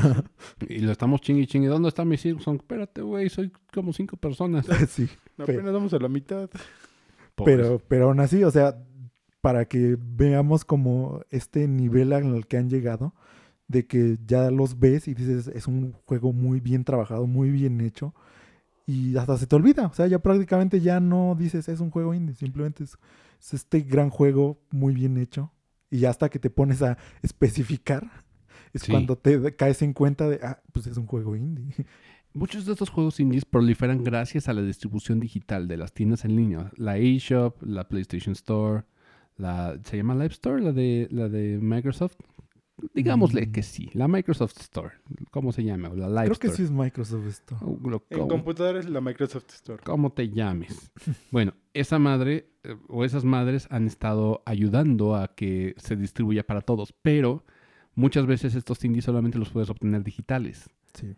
Pero en los últimos años ha Ujú. habido un silver lining que ha ayudado a que varios de estos juegos salgan del el- el abismo de ser Sí, solamente ta- digital. Hay compañías que se encargan de sacarlos. Exacto, Que a esto es a lo que... justo a lo que Llegamos. a lo que quiero quiero ir. Yo soy soy coleccionista de juegos físicos. Me gusta tener mi, mi pared llena de cajas rojas ahí de, de Nintendo Switch. Sin el juego adentro, pero cajas rojas. Todos tienen el juego adentro, bueno, no todas, pero Pero la gran mayoría. la gran mayoría. El punto es, muchos logran financiar, bueno, no financiar, pero sí logran que su juego salga físico. Llamar la atención. no, Lo llamarlo- suficiente para que... no tanto, o sea, porque, por ejemplo, hay forma de seguirlos apoyando a través de, adquirir la copia física. Yo hay veces donde he duplicado, tengo la versión digital y cuando la anuncian la copia física, copio compro la versión física. Pero estas compañías son las, las que hacen este tipo de, ayuda para, estos juegos, que son Limited Run Games, Fangamer, que está aliado con ellos, Super Games. ¿Quién me está faltando? Mm, no me acuerdo quién fue el que sacó Schoolgirls. Skybound. Eh, S- Skybound, pero Skybound es una... Sí. Eh, van- eh, eh, Pero sí sacan uno que otro indie. O sea, sí lo, sí lo sacan. Son publishers. Pero, por ejemplo, Limited Run Games lo que hace es toma un pedido de la gente que quiere su copia física de, de cierto juego. Y por cierto tiempo abren la venta de, de estos juegos. Por cierto, tengo que comprar la versión de, de Doom de Limited Run Games. Pues ya se va a acabar. Yo sé, por eso lo tengo que comprar pronto. Y de acuerdo a esos pedidos, ellos pueden maquilar estas copias de juegos. Entonces tú tienes esta copia que solamente fue emitida durante este tiempo. Y estos juegos probablemente, como lo dijimos en, en episodios anteriores, o en el anterior, no lo sé. Pero el punto es, eventualmente van a, a- a subir su valor. Porque hoy en día te pueden salir en 29, 39 dólares a lo mucho. Más envío, 40, sí. Sí, más envío. Entonces, en unos años va a valer más. De suyo, si quieres encontrar... de suyo de salida ya valen más. Sí, si tú los quieres encontrar en un mercado secundario, fácil o mínimo te van a salir como en 1.700 pesos. Cuando por supuesto en digital te, pueden salir en 200 pesos. ¿no? Hasta en 100. o hasta en 100 en descuentos. Pero el tenerlo físico es un plus, porque hay muchos de estos juegos indies que si tú los disfrutaste mucho, en un futuro probablemente no los puedas tener, como lo dijimos en episodios ante- anteriores. Por favor, métanse en los episodios anteriores porque hemos dicho muchas cosas de valor. Sí. Pero imagínate que, que este juego indie te encantó. Pasaste un, un gran tiempo con él. Por ejemplo, a mí me pasó mucho con... Scott Pilgrim. No, no, no, no. Eh, Scott Pilgrim fue Scott Pilgrim un caso Pero pasó. gigante. Sí, pero, que- pero aparte de todo, ni siquiera lo podemos decir fue super indie Mm, mm. porque lo publicó Ubisoft. Bueno, sí, sí. El, estoy pensando así en un juego indie que, que me quede como muy, muy guardado en mi corazoncito. ¿Cuál fue, ¿Cuál fue así que dije, no mames, este juego es una mamonería? Hades es uno de ellos que acabo de terminar. Apenas terminé Hades. Y, pero este no lo sacó Limited Run Games. Sin embargo, hoy en día ya no encuentras la copia en el precio de salida. Eh, pero posiblemente lo vuelvan a sacar. Tal vez sí. No, no creo que sea salida única. Tal vez sí. O tal vez no. O tal vez no. O a lo mejor y sí lo es, ¿verdad? ¿Lo compraste? Sí, ¿Sí? sí. Oh, tienes que jugar Hades. Sí, ya lo jugué. Es muy bueno. Tienes que terminar Hades. Esa es otra cosa. Vas a terminar con los dedos adoloridos. Seguro. Cómprate guantes.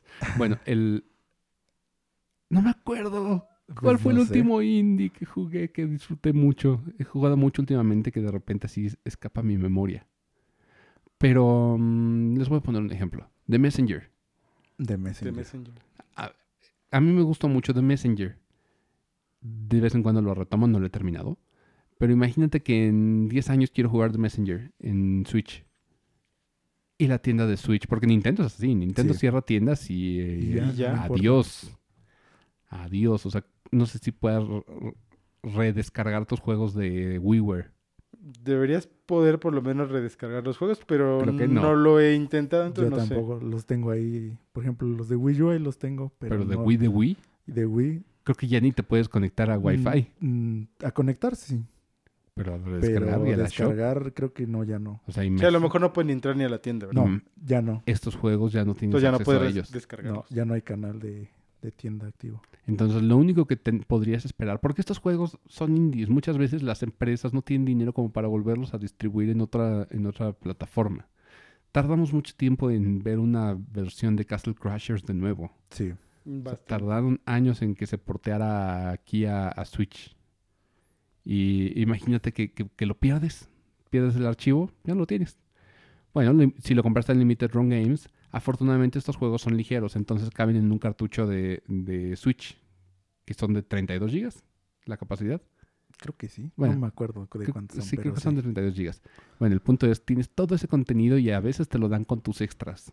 Y ahí lo tienes todo, parchado, todo, todo, todo, todo. Entonces puedes jugar eso simplemente metiendo la tarjeta. Es lo que me, lo que me gusta de Limited Run Games.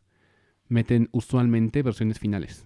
Sí, sí, ya son Bueno, como la Versión final en el momento, ¿verdad? Sí, porque... Porque pueden seguir saliendo parches y... sí, pero no ya lo casi hacen, no. pero- Es que ya casi sacan Sí, casi siempre ya es que versión ya, final. ajá, ya tienen todo lo, lo actualizable. Entonces tú metes el cartucho y dentro de 10 años vas a meter a tu cartucho en tu Switch, si es que todavía sirve tu Switch, y, y tus Joy-Cons no han explotado. Pero si, si sirve aún, vas a poder jugar ese juego otra vez. O lo vas a poder prestar a tus amigos. Porque también esa es la cuestión. O sea, el digital no lo prestas. Si yo quiero Mm. prestarle Hades a Oscar, puedo hacerlo. Y dentro de 10 años tal vez no puedas hacerlo. Pero los indies, como se posicionaron ya a este grado de que tienen reconocimiento de los jugadores, están buscando en las empresas cómo capitalizar a través de, de los juegos físicos, que no tienen siempre acceso las compañías que, que los hacen. Entonces, es. estos son sobre pedido y normalmente estos van a subir de precio. Sí, que era lo que habíamos mencionado. Que precisamente me preguntaste que si los juegos de Limited Run eh, en algún momento iban a ser como, pues, coleccionables y súper eh, inflarse de precio. Coleccionables sí son. Eh, sí, pues, o sea, de eso están hechos, pero de que se inflen de precio, pues obviamente por lo mismo. Que como es una producción limitada, eh, pues dentro de muchos años esa producción obviamente va a disminuir más porque hay gente que los va a perder, eh, los, o les va a pasar algo, entonces va a empezar a disminuir la gente que aún los conserve. Entonces esto es lo que hace que se vuelvan aún más caros a futuro. Y más hablamos de juegos indies. Son, son juegos que también son pueden ser muy oscuros. Oscuros en el, en el sentido de, de no los encuentras o no son tan sonados. Pasan bajo tierra a veces. Entonces, cuando son indies que luego tienen éxito, como el Hades, o sea, el Hades yo sí lo veo valorándose más en un futuro. Sí. Y, o tal vez no, porque saquen más copias, no sé. Pero ya, ya depende de eso. ya, sí, dependerá de eso. Pero este tipo de juegos como Limited Run Games solamente tienen estas copias. Y como dices tú, Oscar, si en un futuro las copias empiezan a desaparecer o les empieza a pasar algo, tu perro se la comió y, masticó tu cartucho, pues entonces habrá menos el mercado y esto sube su valor. Y hay veces donde entre más raro sea el juego o menos, entre comillas, conocido, pero sí sonado, hay juegos que se vuelven de culto. Sí. Y estos juegos de culto, si tienes la versión física, pues valen un chorro. Sí, y e- eso es lo que va a pasar con algunos. O sea, los que realmente juegos que no, no hubo un lote tan grande, porque pues la gente que los quería no era tantísima como lo que pedías de un Scott Pilgrim, por ejemplo, que obviamente también va a ser dentro de muchos años quizá, eh, pues va a valer un poco más. Cuando vuelva a desaparecer de la tienda digital. Sí, o sea, ble- por cualquier razón que llegue a pasar. este, pero igual, o sea, yo me imagino que este lote de Scott Pilgrim, y creo que mismo lo dijeron ellos, que había sido un lote muy grande, que vendieron muchísimas unidades de Scott Pilgrim. Sí. Entonces, por ejemplo, en el mercado, pues va a haber muchísimas unidades de Scott Pilgrim.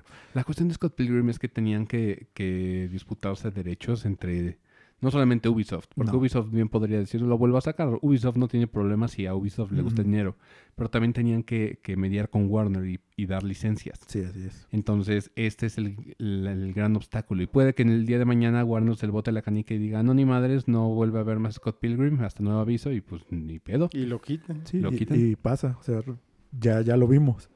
Entonces, este, pues sí. Y como tú bien dices, o sea, las, los juegos que no tuvieron esta producción tan grande, esos son los que va a haber obviamente menos posibilidades de conseguirlos porque va a haber menos por ahí. O sea, gente que los tenga va a ser muy poca. O gente que los quiera revender. Eh, muchos de esta gente recordemos que los quiere para ellos y se los va a quedar. Hay, hay Entonces, revendedores, eso es cierto. O sea, sí. hay gente que sí revende. Pero eh, pues obviamente esto mantiene el mercado fluyendo de un tiempo. Pero cuando ya llega la gente que realmente lo ya se queda en sus manos de la gente que sí lo quería, es cuando empieza a disminuir. Todo esto lo analizamos y lo dijimos en el capítulo de, De de, de coleccionistas. por qué pasaba. Y, pero pues más o menos como recapitulando, es lo que pasa. O sea, cuando ya hay menos de todos estos productos en el mercado moviéndose, es cuando empiezan a subir de precio, empiezan a subir de precio, porque obviamente ya no los encuentras tan fácil que alguien te lo venda. Sí, y de nuevo, esta es una forma más de que los indies puedan salir de solamente el formato digital. Sí, y está pasando, y está muy bien. Sí, O sea, sí, y, y lo aplaudimos es un buen bastante. paso. Fíjate que Hades no me extraña que no haya salido en Limited Run y que haya salido como comercial en Amazon y a cantidades tal vez ilimitadas en un futuro. Ilimitados es, es un decir, no hay realmente una cantidad ilimitada en juegos. Pero Hades tiene mucho sentido porque durante mucho tiempo a Supergiant Games los, los publicó Warner.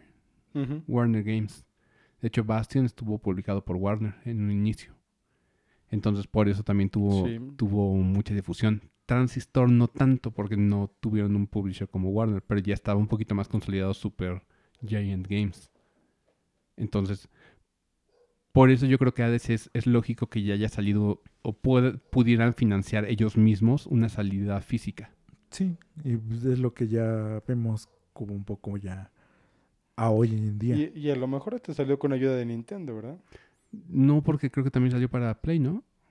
No, sé. creo que solo fue con Nintendo. Ah, De hecho, solo, solo salió en físico para Switch. Por eso creo que hasta lo... Y aparte lo anunciaron en un Nintendo Direct, ni siquiera fue en un Indie World. Hmm. Entonces, por eso yo creo que también Nintendo los apoyó para poderlo sacar. chúpate esa Sony. y pues sí, e- es que el tema de indies da para mucho, pero resumiendo, o sea, también para, para no extendernos de más. Los indies, más que indies, son juegos emergentes. Hay compañías que en un futuro le van a pegar y van a sacar juegos que, que van a sonar bastante. Y los vas a ver streameados por todos lados. O sea, como el Untitled Goose Game, Lo vas a ver streameado muchísimo y va a estar sonado o se va a convertir en un meme como Untitled Goose Game y le va a dar la madre a Death Stranding. Entonces, esta compañía en un futuro tal vez esté sacando más juegos y vamos a saber más de, de ella. Y eventualmente va a crecer tanto que puede llegar a ser un Riot. ¿Quién lo sabe? Sí, Puede eso puede llegar a pasar con Puede cualquiera. pasar.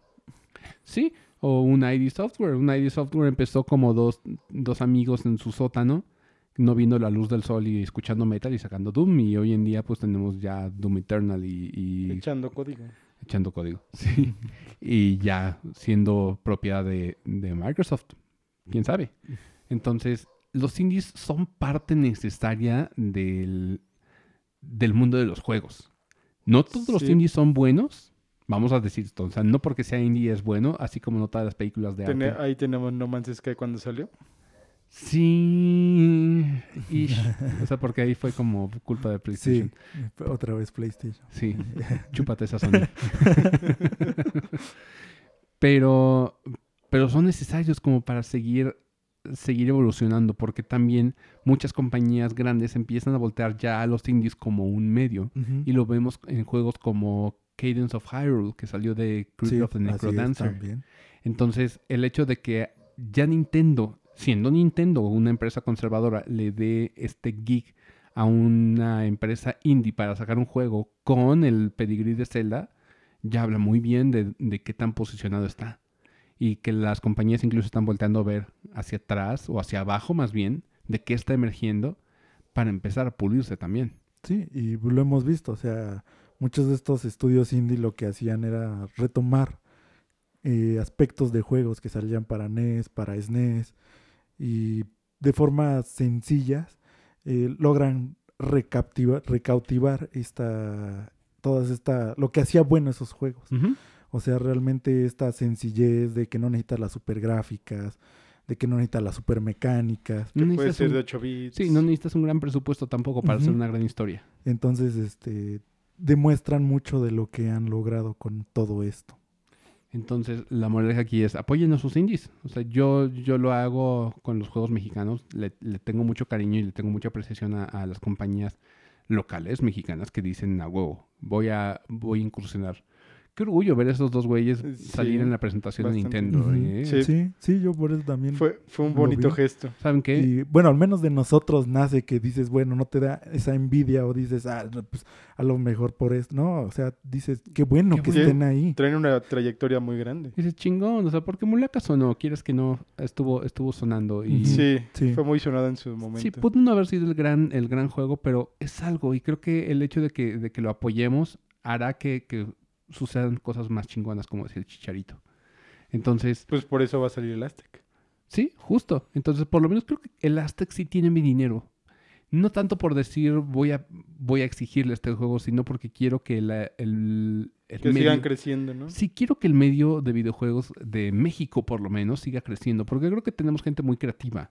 Y eso es lo que debemos aprender más que nada, quitarnos un poco esa envidia o esto que luego muchas veces damos a entender. El síndrome mexicano del cangrejo. Exacto. Entonces, Sí. este, es mejor ver a esta gente que dices, está logrando cosas, hay que apoyarlos y pues que se le sigan echando ganas. En vez de Porque- querer jalarlos para abajo. Sí, o sea, entre todos en algún momento nos podemos ayudar, o sea, de cierta forma, poco, mucho, lo que puedas, eh, es ayuda a fin de cuentas. Entonces, eh, aunque no lo crean, aunque sea nada más de, bueno, voy a comprar un juego, eh, en lugar de que lo piratees, pues apóyalo, pues es un juego de mexicanos, hecho por mexicanos. Sí, porque normalmente cuando uno piratea un juego es cuando no puedes, con- no tienes manera de conseguirlo. Pero los juegos indies son juegos tan, pero, tan eso, accesibles. pero últimamente es más, más Sí, accesible porque conseguir los juegos. ya no hay pretexto de que dices, no, pues son carísimos. No, pues no te estamos diciendo que lo compres en Switch, o sea, que te compres una Switch y que compres el juego en Switch. No, en algún Hay momento cualquier consola. va a salir en Steam, por ejemplo. Steam va a tener sus ofertas, aunque lo compres pues a este precio de 150 pesos, 100 pesos o lo que quieras. Esto es ayuda. o Algo sea, le llega al. al Ajá, creador. entonces y al menos demuestras y dices, eh, yo lo compré porque quiero apoyar también a, a, pues, personas de aquí, o sea, gente que dices, no sabes cómo han pasado, ¿no? Eh, que le han echado ganas, que están en, en donde están por lo que han hecho, y entonces pues dices, pueden llegar a, llegar a hacer cosas más grandes. Y pues de alguna forma, o sea, realmente esto pues nos ayuda a todos, nos beneficia a todos, como dije. Sí, a huevo, o sea, denle Sí, su energía a porque- Goku. Porque haces que, que los inversionistas volteen a ver hacia México. Sí, y eventualmente va a haber gente que, que salga de aquí pueda participar incluso hasta en juegos de Nintendo. No vemos que, que un estudio indie fue responsable de llevar una adaptación de Castlevania. Sí, de Lords of Shadow y, y todo, pero Castlevania y fue un una compañía independiente española. Y, y esa compañía independiente española, que es Mercury, fue también encargada de hacer el, el Samus Returns. Sí, así es. Sí. Nintendo contrató una, una compañía española que hizo solamente una adaptación. Vean lo impresionante que es eso. Podemos estar ahí, México. No Ujú. mamen. Sí, y esto va también como para pues la mayor parte de cosas que eh, se hacen. O sea, canales de YouTube que buscan también informarte. Porque por eso vemos muchas veces estos canales mexicanos que eh, nada más ves los comentarios y es puro hate de que, ah, no, pues infórmate más o, ay, no, haz esto mejor. O sea, nada más ves como estos So- comentarios negativos.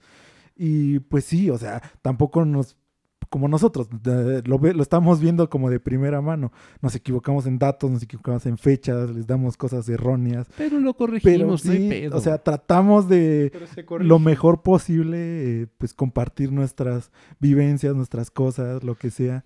Y pues sí, o sea, admitimos que nos equivocamos, tampoco somos perfectos, tampoco no, somos reporteros así con toda la información y somos medios. Estaría chido así un día, pero, digas, pero no- Sí, o sea, obviamente pues sí lo creo que este espacio... En un futuro. contemplamos, pero pero pues no tenemos como esos estudios tampoco, como de decir, no, pues estudié comunicación, tengo tantos de estos, o tengo, o sea, algo que nos respalde Mira, como... mira mi diploma. Sí, o sea, e- este, pero pues al menos tratamos de llevarlo y pues creo que de una buena manera. Entonces, no lo digo por nosotros estos comentarios, o sea, lo digo como en general, porque sí he visto que todo este hate de canales que también intentan, y muchos que sí han crecido, eh, como los, ves que los mencionábamos, Sí, que este que te dan parte de la historia, te dicen cómo es el desarrollo de juegos, que si estás interesado en un desarrollo de juegos, cómo se hace, qué tienes que tener en cuenta. O sea, todo esto es interesante y estos proyectos, pues, qué bueno que han estado creciendo,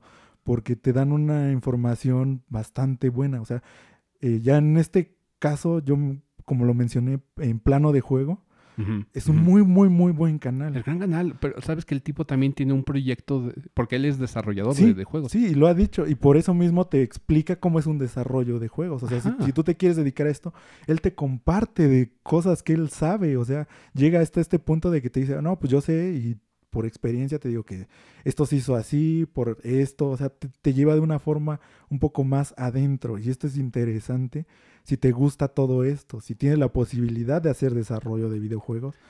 Infórmate, tampoco no te quedes con tu ego de yo sé todo eh, porque tuve esa experiencia o aquello. Tampoco, ábrete siempre Tenemos que aprender a, buscar. tenemos que hacer una comunidad más unida de- en, mexicanos. Sí, Ajá, no solamente llamarnos mancos y, y, y posers a todos lados. sí, porque pues obviamente muchas veces nosotros nos lo decimos pues, de broma y de juego y de lo que Ah, sea. sí. Pero ya cuando quieres, este, pues como que todos nos ayudemos en este medio, en estos medios, en estos gustos que tenemos, que compartimos, eh, pues estaría bien, o sea, ya empezar a quitarnos eso de echar nada más tierras, de decir nada más que no sabes hacer las cosas. Y pues sí, hay, hay que diferenciar entre crítica constructiva y nada más tirar mierda por tirar. Sí, crítica destructiva, realmente. Entonces, señores, yo se lo digo por este programa, si les gusta nuestro contenido, compártalo. De boca en boca se logran muchas cosas. Fíjense que acabo de recomendar eh, nuestro canal a, a un alumno que no sabía que, que era fan de los, de los juegos. Le mando un saludo. Ah, y empezó a escucharnos. Y, y así, o sea, de boca en boca se corre. O sea, Sí, o sea, nosotros lo decimos pues Sí. que a nosotros nos ayuda y pues es como no ganamos un Pues, solo peso no, de momento. pero pues es gratificante Pero de cierta forma Te- o sea, tener a alguien que te escuche sí es o sea al menos saber que pues nos escuchan y dar las gracias como lo hacemos pues ya últimamente más eh, pues que sí que nos dan parte de su tiempo porque a fin de cuentas es eso Así que nos que, Sí. escuchan y pues escuchan nuestras vivencias aunque no se hagan de fondo. Pues ni siquiera, ¿eh? Porque yo, por ejemplo, yo oigo mucho podcast. Entonces hay gente que, que algo de este, este mensaje les llega y, y agradecemos mucho, a- de nuevo, como, como dijo Oscar y como lo dije yo hace rato, agradecemos esta, este apoyo, esta escucha, porque finalmente creamos este programa porque sentíamos que teníamos cosas que decir o vivencias que transmitir y creo que nuestra, nuestra energía es, es limpia. Sí, pues puede llegar a ser mamón o lo que quieras, pero, pero el punto es, es informar, porque casi no existen este tipo de canales de, de información aquí en México. Y, y creo que mucha gente puede empezar a ser un poquito más analítica y México puede convertirse en una, en una comunidad gamer visible. Ya Sí. sé, como lo dijimos en, en el episodio de gaming en Latinoamérica, que ya empiezan a voltear hacia nosotros, pero el hecho de que México todavía no, no se tenga, por ejemplo, una, una producción de juegos aquí, habla de que todavía las empresas no confían en, en Latinoamérica como para, para ponerlos centrales. No tenemos un Nintendo of México. ¿sabes? no Entonces, Ya nos hace falta. Eh, o un Nintendo of Latinoamérica, una, una empresa, una- unas oficinas de a sí donde de puedas. Nintendo Sí, o sea, es- ya saber que Nintendo tiene presencia aquí Exacto, así, para cuando Crash quiera venir otra vez a gritar y que puede ir a estas oficinas, por lo menos. Sí, Eh, también. Pero eh, al, menos, al menos ya visitó a Fede Lobo. una institución también, fíjate, pero no es lo mismo. pero el, el asunto es, creemos esta comunidad, apoyen, apoyen a, a- los juegos que les gustan, apoyen a los juegos locales. Vemos muchos juegos eh, extranjeros proliferar y me gustaría decir, a huevo, este juegazo salió de México. Estaría chingón. Estaría muy chido. Estaría más chingón también dec- decir a huevo, ayudé a este juego, pero eh, eh, a lo que está en mis posibilidades en este momento. De poco en poco. De poco en poco, eventualmente. Entonces, gente, eso es todo por nuestra parte. ¿Alguien más tiene algo que agregar? Nada. No, esta vez creo que ya quedó bastante claro. Solo lo del final que pues quería como mencionarlo. Sí, hay que dar el mensaje. eh, Sí, hay que compartir la palabra. de vez en cuando. Sí. Bueno, pues entonces, si no hay más que decir, eso es todo por nuestra parte. Si les gustó el contenido, si les gustó nuestro contenido, recomiéndenlo. No necesitamos que nos compartan en Facebook, porque yo no creo en las redes sociales, pero si les gusta esto y lo quieren escuchar con sus compitas, háganlo, lo agradecemos. Y nos vemos en la próxima emisión de N-Shape Boombox. Hasta la próxima.